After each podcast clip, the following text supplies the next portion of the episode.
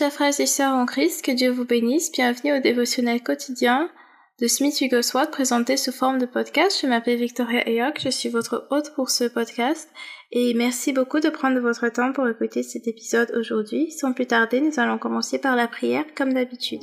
Seigneur éternel Dieu Tout-Puissant, nous te remercions pour ce moment durant lequel nous étudions ta parole aujourd'hui.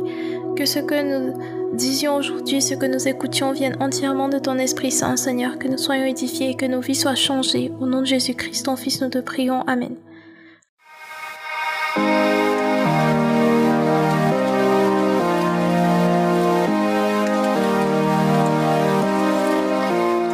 De l'enseignement d'aujourd'hui, c'est Pourquoi Ananias et Saphira sont-ils morts? Pourquoi Ananias et Saphira sont-ils morts? Et nous allons aller dans Actes chapitre 5 du verset 1 au verset 16 pour lire l'histoire d'Ananias et de Saphira. Et nous allons nous attarder sur le verset 4 qui sera notre verset clé pour aujourd'hui. Donc Acte chapitre 5 du verset 1 au verset 16. Mais un homme nommé Ananias avec Saphira, sa femme, vendit une propriété et retint une partie du prix, sa femme le sachant. Puis il apporta le reste et le déposa aux pieds des apôtres. Pierre lui dit, Ananias, pourquoi Satan-il remplit ton cœur au point que tu montes au Saint-Esprit et que tu aies retenu une partie du prix du champ? S'il n'eût pas été vendu, ne te restait-il pas? Et après qu'il a été vendu, le prix n'était-il pas à ta disposition? Comment as-tu pu mettre en ton cœur un pareil dessein? Ce n'est pas à des hommes que tu as menti, mais à Dieu. Ananias, entendant ces paroles, tomba et expira. Une grande crainte saisit tous les auditeurs. Les jeunes gens s'étant levés, l'enveloppèrent, l'emportèrent et l'ensevelirent. Environ trois heures plus tard, sa femme entra sans savoir ce qui est arrivé. Pierre lui adressa la parole. Dis-moi, est-ce un tel prix que vous avez vendu le champ? Oui, répondit-elle, c'est à ce prix-là. Alors Pierre lui dit, Comment vous êtes-vous accordé pour tenter l'Esprit du Seigneur? Voici ceux qui ont enseveli ton mari sont à la porte et ils t'emporteront. Au même instant, elle tomba aux pieds de l'apôtre et expira. Les jeunes gens étant entrés, la trouvèrent morte. Ils l'emportèrent et l'ensevelirent auprès de son mari. Une grande crainte s'empara de toute l'assemblée et de tous ceux qui apprirent ces choses. Beaucoup de miracles et de prodiges se faisaient au milieu du peuple par les mains des apôtres, et ils se tenaient tous ensemble au portique de Salomon, et aucun des autres n'osait se joindre à eux, mais le peuple les louait hautement. Le nombre de ceux qui croyaient au Seigneur, hommes et femmes, s'augmentait de plus en plus, en sorte qu'on apportait les malades dans les rues et qu'on les plaçait sur des lits et des couchettes, afin que lorsque Pierre passait, son ombrement couvrit quelqu'un d'eux. Quelqu'un d'eux. La multitude accourait aussi des villes voisines à Jérusalem, amenant des malades et des gens tourmentés par des esprits impurs, et tous étaient guéris. Parole du Seigneur Dieu Tout-Puissant, nous rendons grâce à Dieu. Amen. Le verset clé ici, c'est le verset 4. S'il n'est pas été vendu, ne te restait-il pas? Et après qu'il a été vendu, le prix n'était-il pas à ta disposition? Comment as-tu pu mettre en ton cœur un pareil dessein? Ce n'est pas à des hommes que tu as menti, mais à Dieu. Avant de revenir dans le vif du sujet, c'est-à-dire pourquoi Ananias et Saphira sont-ils morts, je vais revenir, je vais essayer d'expliquer, de contextualiser euh, l'histoire. Donc là, nous sommes dans la première église, genre première église chrétienne, c'est-à-dire que c'était après que les apôtres et les autres disciples aient reçu le baptême du Saint-Esprit. Euh, c'était après que Jésus soit reparti au ciel, euh, un certain temps après qu'il soit reparti au ciel, et puis qu'il leur ait envoyé le Saint-Esprit. Euh, une fois qu'ils ont reçu le baptême du Saint-Esprit et tout, ils ont ils ont opéré de façon vraiment merveilleuse par la gloire de Dieu, par la grâce de Dieu et pour la gloire de Dieu. Et ils vivaient en communauté plein d'amour les uns pour les autres. Ils vivaient en communauté, ils partageaient quasiment tout. Je vais prendre les versets Actes chapitre 4 un peu pour expliquer. Actes chapitre 4, euh, verset 34 jusqu'au verset 37. Car il n'y avait parmi, il n'y avait parmi eux aucun indigent. Tous ceux qui possédaient des champs ou des maisons les vendaient, apportaient le prix de ce qu'ils avaient vendu, et le déposaient aux pieds des apôtres, et l'on faisait des distributions à chacun selon qu'il en avait besoin. Joseph, surnommé par les apôtres Barnabas, ce qui signifie fils d'exhortation, le vide originaire de chiffres, vendit un champ qu'il possédait, apporta l'argent et le déposa aux pieds des apôtres. Donc vous voyez le contexte, c'était vraiment la vie en communauté, c'était vraiment le partage, et on ne forçait personne, c'était chacun qui décidait personnellement qu'il vendait ses champs, qu'il vendait ses maisons, qu'il vendait des choses et à partir de là, les biens étaient redistribués pour que personne ne manque de rien. C'était, on ne forçait personne, c'était vraiment une décision euh, personnelle. Et puisqu'ils étaient tous animés du même amour, de la même intention, de, euh, ils, ils, ils, ils mettaient ensemble les biens. Et ça ne veut pas dire que les gens ne travaillent pas parce que nous avons des versets où l'apôtre Paul dit carrément que si quelqu'un ne travaille pas, qu'il ne mange pas.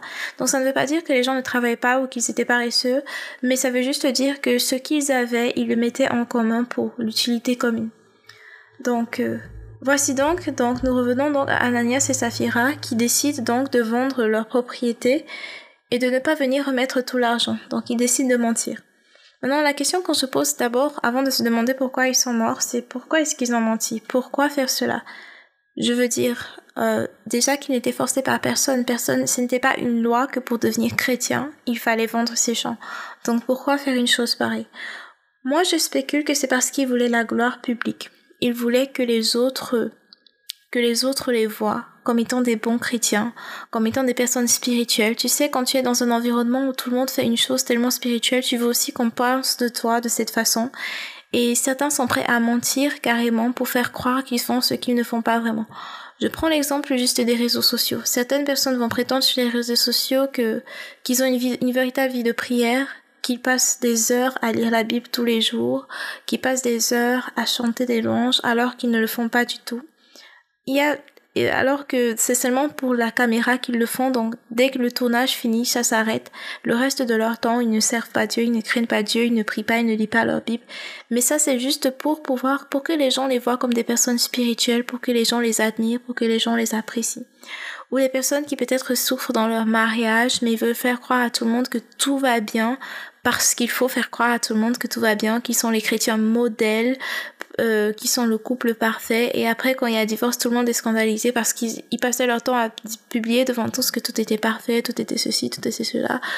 Donc, euh, ainsi de suite. Dans... Moi, je me dis qu'Ananias et Saphira, il y avait un peu de désir de d'obtenir la gloire venant des hommes, que les gens voient ce qu'ils faisaient. Et ça me fait penser au verset où le Seigneur Jésus dit que quand tu donnes, que ta main gauche ne sache pas ce que fait ta droite.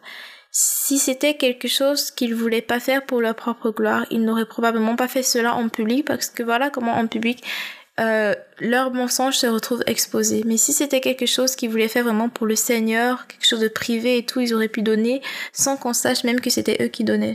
Vous voyez, et donner la quantité qu'ils s'étaient décidé de, résolu de donner parce que la parole de Dieu dit aussi de donner comme tu t'es résolu dans ton cœur de donner parce qu'il faut que tu sois euh, quelqu'un qui donne de façon avec un cœur joyeux, pas comme si on te forçait la main.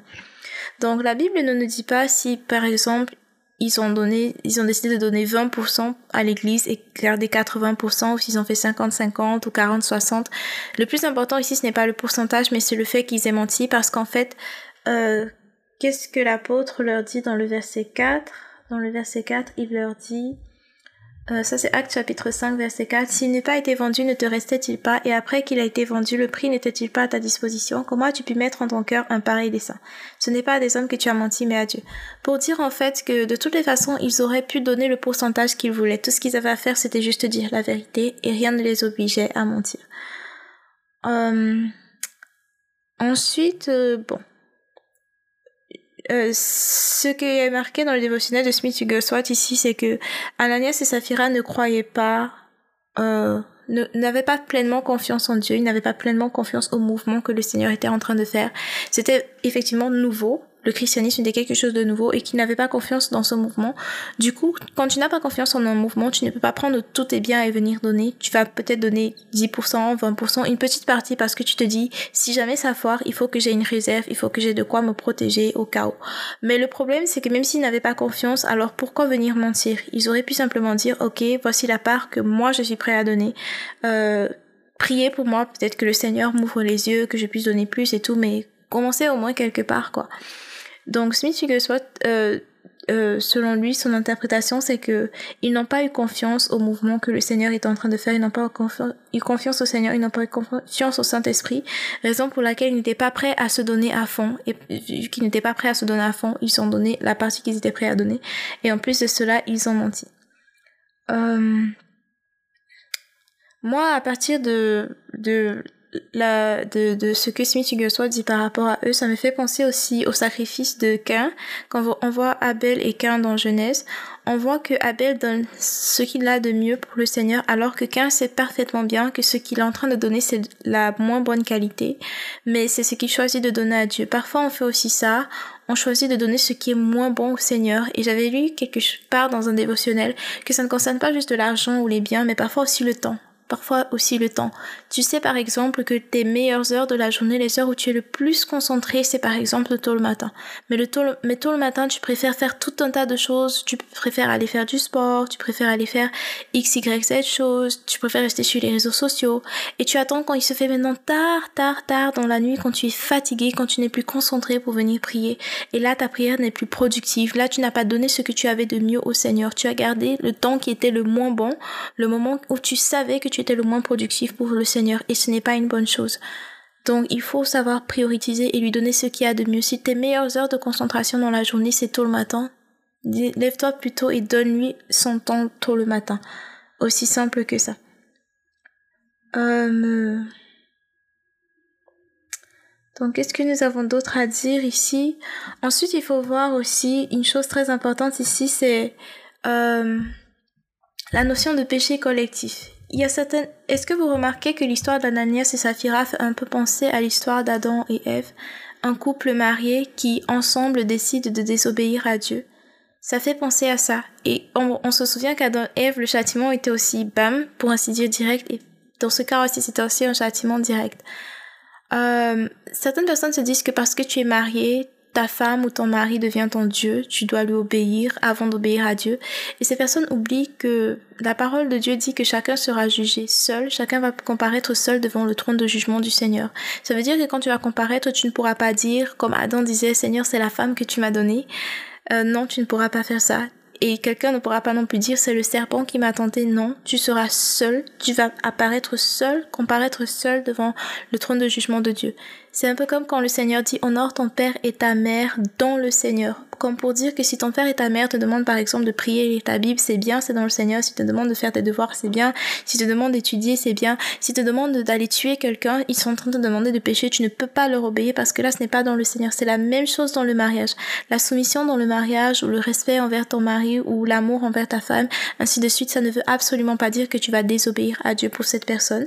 Quand tu fais ça, n'oublie pas que tu vas comparaître seul le trône de Dieu, le trône de jugement, et qu'à ce moment tu ne pourras ni accuser ta femme ni accuser ton mari. Et nous voyons ce même exemple ici dans le cas d'Ananias et Saphira. Chacun a comparu seul devant l'apôtre. Ananias, il a eu sa chance de se justifier, sa, son opportunité pour se justifier, pour dire la vérité, pour reconnaître, pour demander pardon. Il ne l'a pas fait. Saphira, c'était la même chose. On lui a posé la question tout simplement. Elle était capable de venir et dire même comme elle ne savait pas, et justement, elle ne savait pas, c'était pour une raison importante, qu'elle n'était pas au courant de ce qui était arrivé à son mari. C'était parce qu'il fallait tester sa bonne foi à elle. Si elle était quelqu'un de bonne foi, elle serait venue, elle aurait peut-être dit, ok, c'est vrai, mon mari et moi, on s'est entendu sur ceci, mais on a eu tort, on a désobéi à Dieu, je suis désolée, et elle aurait pu obtenir le pardon. Ce n'est pas parce que ton conjoint fonce en enfer que tu dois foncer avec lui. Ce n'est pas parce que ton conjoint dit qu'il ne veut pas servir le Seigneur que tu dois foncer avec lui. C'est pas parce que ton conjoint dit que tu ne dois pas lire la Bible que tu vas foncer avec lui et aller en enfer avec lui parce qu'il ne veut pas lire la Bible pas parce que ton conjoint dit qu'il veut éduquer les enfants selon le satanisme que tu dois foncer et éduquer tes enfants selon le satanisme. Si ton conjoint choisit de, mener, de, vivre dans une, de vivre une vie de péché, c'est ta responsabilité de prier pour lui aussi, mais ta responsabilité d'abord pour ta vie personnelle, c'est de choisir de vivre selon ce que la parole de Dieu dit, parce que chacun va comparaître seul seul. Ça me fait penser à l'histoire d'un prédicateur, enfin d'un monsieur qui était appelé à être prédicateur. Le Seigneur le lui avait révélé et le Seigneur lui avait même donner de, l'inspiration sur là où il devait partir et tout, mais parce que sa femme ne voulait pas du tout, elle ne voulait pas du tout, euh, il a abandonné le plan que le Seigneur lui avait donné. Et voilà comment il s'est retrouvé malheureux. Il avait amassé beaucoup d'argent. Il, il, il, finançait les évangélistes et tout, et les missionnaires. Mais le moment était venu, le Seigneur lui avait dit, le moment est venu pour que toi tu partes, pour que toi tu partes prêcher l'évangile et tout, euh, en tant que missionnaire. Et sa femme ne voulait pas abandonner la maison, le luxe et tout. Elle ne voulait pas abandonner tout ça. Et ne voulait pas non plus que son mari parte et la laisse qu'il qui, voyage pour un temps, qu'il revienne de temps en temps et tout. Elle ne voulait pas de ça. Elle voulait garder son mari, elle voulait garder sa maison, elle voulait garder le luxe et tout. Et lui, il a laissé passer le plan de Dieu parce que il y a d'autres pasteurs qui expliquent que quand ça se passe comme ça, ils, mettent, ils prient maintenant le Seigneur fermement pour toucher le cœur de leur époux ou leur épouse. Ou il y a d'autres qui, en tout cas, ils prient comme il faut et puis le Seigneur touche le cœur de leur époux, de leur épouse, ou ils trouvent en tout cas un moyen de s'arranger, de s'organiser, mais il ne laisse pas passer la mission que le Seigneur leur a donnée. Mais lui, dans son cas, il a vraiment laissé sa femme gagner, si on peut dire ça comme ça.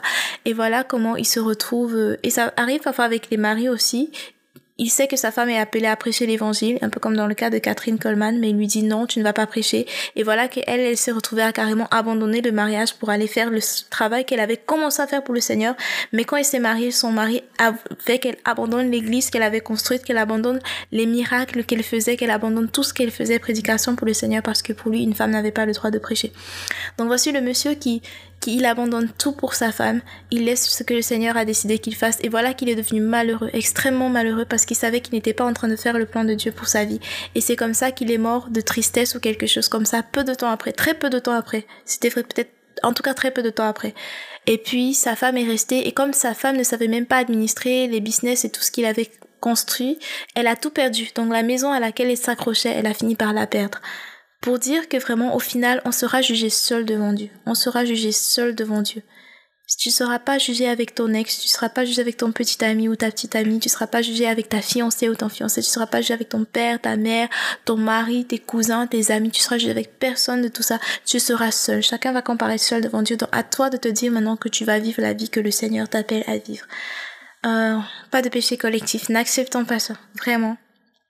Si tu as commis cette erreur par le passé et nous sommes nombreux à l'avoir commise. Tu demandes pardon au Seigneur, tu te répands et tu décides que tu vas vivre ta vie toi pour le Seigneur. Donc, pour finir, nous allons donc répondre à la question du jour. Pourquoi Ananias et Saphira sont-ils morts? Eh bien, c'est simple. La réponse est dans le verset 4. La dernière partie du verset 4. Ce n'est pas à des hommes que tu as menti, mais à Dieu. Ananias et Saphira sont morts à cause du mensonge. Aussi simple que ça. Ils sont morts à cause du mensonge.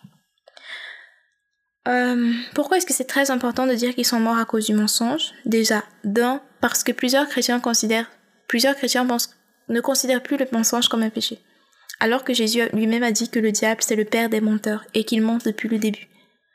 Mais plusieurs chrétiens estiment que c'est ok de mentir. Ils appellent ça un mensonge blanc ou je ne sais pas, un mensonge pieux, je ne sais pas comment ils appellent ça ou je sais plus trop quoi mentir pour protéger quelqu'un. Voilà, voilà Saphira qui ment pour protéger son mari et quel est le résultat? Mort subite. Qu'est-ce que ça veut dire concrètement? Le mensonge n'est pas excusé par Dieu. Le péché n'est pas excusé par Dieu. Dieu ne va jamais te donner des prétextes pour mentir. Jamais. Il peut te pardonner quand tu t'es repenti et que tu as décidé de changer. La repentance, ça veut dire un changement. Tu changes de façon de penser, de façon d'agir. Mais Dieu ne va jamais t'encourager à vivre dans le mensonge. Ça, jamais. Et on va donc, euh, pour appuyer le fait que Ananias et Saphira sont morts à cause du mensonge, je vais appuyer Apocalypse 22, verset 15 comme verset. Dehors les chiens, les enchanteurs, les impudiques, les meurtriers, les idolâtres et quiconque aime et pratique le mensonge. Ça c'est Apocalypse 22, verset 15. En gros, et c'est Jésus qui parle, il dit, moi j'ai envoyé mon ange pour attester ces choses dans les églises. Je suis le rejeton et la postérité de David, l'étoile brillante du matin. Donc c'est Jésus qui nous dit Dehors les chiens, les enchanteurs, les impudiques, les meurtriers, les idolâtres et quiconque aime et pratique le mensonge. Donc Jésus lui-même nous fait comprendre ici que quiconque aime et pratique le mensonge va aller en enfer. C'est aussi simple que ça. Et il a aussi cité les impudiques, les idolâtres, les meurtriers et tout ça, tout ça, tout ce qui va avec. Et donc il y a plusieurs personnes qui se disent que non, parce qu'ils ont fait une prière de 5 minutes ou de 5 secondes, ils sont sauvés et qu'ils peuvent vivre la vie qu'ils veulent mener. Voici Voici donc Ananias et Saphira qui faisaient partie de la communauté chrétienne. Et s'ils faisaient partie de la communauté chrétienne, ça veut probablement dire qu'ils avaient fait une profession de foi, qu'ils avaient déclaré qu'ils allaient servir le Seigneur, qu'ils s'étaient baptisés, parce que pour faire partie de la communauté, quand tu croyais au Seigneur, tu devais te faire baptiser. C'est comme ça. Voilà. Voici donc des chrétiens qui mentent et leur punition pour le mensonge, c'est la mort subite. Alors maintenant, il faut réfléchir pourquoi est-ce que Dieu a mis cet événement dans le Nouveau Testament? Pourquoi est-ce que c'était si important que cela apparaisse dans le Nouveau Testament Et pourquoi est-ce que c'était le seul événement de mensonge mentionné dans l'Église, dans le Nouveau Testament? C'est pour nous donner une leçon. Dieu n'a pas changé, Dieu ne tolère toujours pas le mensonge et Dieu n'aime toujours pas le péché. Donc Ananias et Saphira sont morts parce qu'ils ont menti. Donc le mensonge c'est mauvais. Les gens se cachent parfois derrière les blagues pour dire derrière les, blagues en disant oh je blaguais, je blaguais, alors qu'ils sont tout simplement en train de mentir. Il faut connaître la vérité et la vérité nous affranchira. Il faut connaître la vérité et la vérité nous affranchira.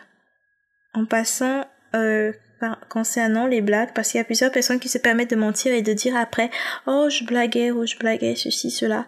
Je vais vous prendre un verset biblique par rapport à ce thème en particulier les personnes qui mentent, les chrétiens qui mentent et qui disent après, oh j'étais en train de plaisanter, oh j'étais en train de plaisanter, oh j'étais en train de plaisanter, alors qu'ils savent très bien qu'ils ils sont en train d'entretenir l'habitude du mensonge, la culture du mensonge, et le Seigneur n'aime pas le mensonge, mais ils se disent que parce qu'ils sont chrétiens, ils peuvent se permettre de mentir. Voici l'histoire d'Ananias et Saphira qui nous enseigne ici que, que Dieu n'aime pas le mensonge, que Dieu ne transige pas avec le péché, que Dieu n'aime pas ça, et que c'est désobéir à Dieu mentir, c'est désobéir au Seigneur. Donc, euh, je cherche le verset, je l'avais noté. Ok, j'ai trouvé Proverbe chapitre 26, le verset 19. Ainsi est un homme qui trompe son prochain et qui dit, n'était-ce pas pour plaisanter? Ainsi est un homme qui trompe son prochain et qui dit N'était-ce pas pour plaisanter? Ça, c'est Proverbe chapitre 26, verset 19. Donc Dieu n'aime pas le mensonge. C'est la conclusion que nous devons tirer de, c'est la conclusion que nous devons tirer de l'enseignement d'aujourd'hui. Et aussi, quoi d'autre? Euh, Remarquez que euh, personne n'a eu besoin de venir dire à Pierre que Ananias montait ou que Saphira montait. Le Saint-Esprit lui-même a révélé cela à Pierre. Donc c'est aussi pour que nous sachions qu'il y a une certaine euh, Jésus lui fonctionnait comme ça. Il savait ce qui se passait véritablement dans les cœurs des gens. Et nous voyons que c'est le Saint-Esprit qui révèle cela. Donc il y a, il y a une certaine, quand tu es baptisé du Saint-Esprit, que tu marches avec le Seigneur, que tu écoutes sa voix d'une certaine manière, euh, tu peux arriver à savoir quand les gens sont en train de te mentir, en train de te tromper, et ça peut t'aider, ça peut te protéger aussi de mauvaises fréquentations, de mauvaises affaires, euh, de mauvaises personnes qui, qui auraient une mauvaise influence sur ton business, sur sur toi, sur etc etc parce que le Seigneur, le Saint Esprit peut te révéler que telle chose c'est une arnaque, telle personne est en train de te mentir et tout. Et puis aussi il faut voir que dans l'Église dans la, première, la première église, euh, le mensonge ne pouvait pas exister, tellement les gens étaient remplis du Saint-Esprit, tellement les gens marchaient vraiment dans la vérité de la puissance du Saint-Esprit, dans la réalité de la puissance du Saint-Esprit, que, que le mensonge ne pouvait pas euh, perdurer, ne pouvait même pas faire quelques minutes dans l'église. Donc, euh, on doit retourner à cette période, cette époque vraiment où où les gens ne peuvent pas être confortables, à l'aise avec le fait de mentir à l'église. Parce que si nous partons fouiller, nous tous, nous connaissons au moins une personne qui est OK avec le fait de mentir à l'église et de mentir même. Un chrétien qui trouve que c'est normal et que c'est bien. Euh, ok, donc on clôture avec cette citation de Smith Wigglesworth. La puissance de Dieu aujourd'hui est juste la même que dans le passé. Les gens ont besoin d'être ramenés sur les anciens sentiers, la foi d'antan, de croire en la parole de Dieu et et en tout ainsi parle le Seigneur qui se trouve dans sa parole. La puissance de Dieu aujourd'hui est juste la même que dans le passé. Les gens ont besoin d'être ramenés sur les anciens sentiers, de, euh, sur les anciens sentiers, la foi d'entendre, de croire en la parole de Dieu, et en tout ainsi parle le Seigneur dans sa parole. Nous prions. Seigneur éternel, Dieu tout puissant, nous venons te confesser toutes les fois où nous avons participé à des péchés collectifs. Toutes les fois où nous nous sommes nous nous sommes mis avec d'autres personnes pour pécher, soit pour leur faire plaisir, soit pour les couvrir, soit pour nous faire plaisir à nous-mêmes, et où nous avons oublié que nous serons jugés seuls, que nous serons jugés seuls. Nous te demandons pardon. Nous nous répondons, nous te demandons de laver ces péchés, de nous pardonner. Et Seigneur, nous prions que tu nous aides à avoir la force de marcher de façon individuelle dans le Seigneur, même si tout le monde choisit la voie du péché, que nous choisissions la voie de la parole de Dieu. Et Seigneur aussi, nous te demandons pardon pour les fois où nous avons minimisé le mensonge et nous avons considéré ça comme étant quelque chose de normal alors que ce n'est pas du tout normal. Seigneur, pardonne-nous pour nos mensonges. Nous choisissons à partir d'aujourd'hui, Seigneur, de dire la vérité, même quand c'est dur. Et nous te demandons ta sagesse pour que tu nous aides à nous taire quand nous ne pouvons pas parler, car il vaut mieux se taire que de mentir. Nous te demandons au nom de Jésus-Christ, ton Fils, notre Seigneur. Amen. Alors merci beaucoup d'avoir écouté du début jusqu'à la fin. Si vous avez été édifié par cet enseignement, n'oubliez pas de partager pour pouvoir édifier d'autres personnes et aussi de vous abonner pour recevoir des notifications à chaque fois qu'il y aura un tout nouvel épisode. C'est un nouvel épisode par jour, d'un rendez-vous disponible demain par la grâce de Dieu pour écouter l'épisode de demain. Et aussi, euh, si vous avez des témoignages, des sujets de prière ou des questions en particulier, vous pouvez me contacter sur Facebook ou sur Instagram. Euh, mon nom c'est Victoria Eyog ou Docteur Victoria Eyog. Vous pouvez me contacter pour me faire part de vos questions, vos sujets de prière et vos témoignages. Merci beaucoup d'avoir écouté du début jusqu'à la fin. Que Dieu vous bénisse. Au revoir. Et rendez-vous demain par la grâce de Dieu. Bye bye.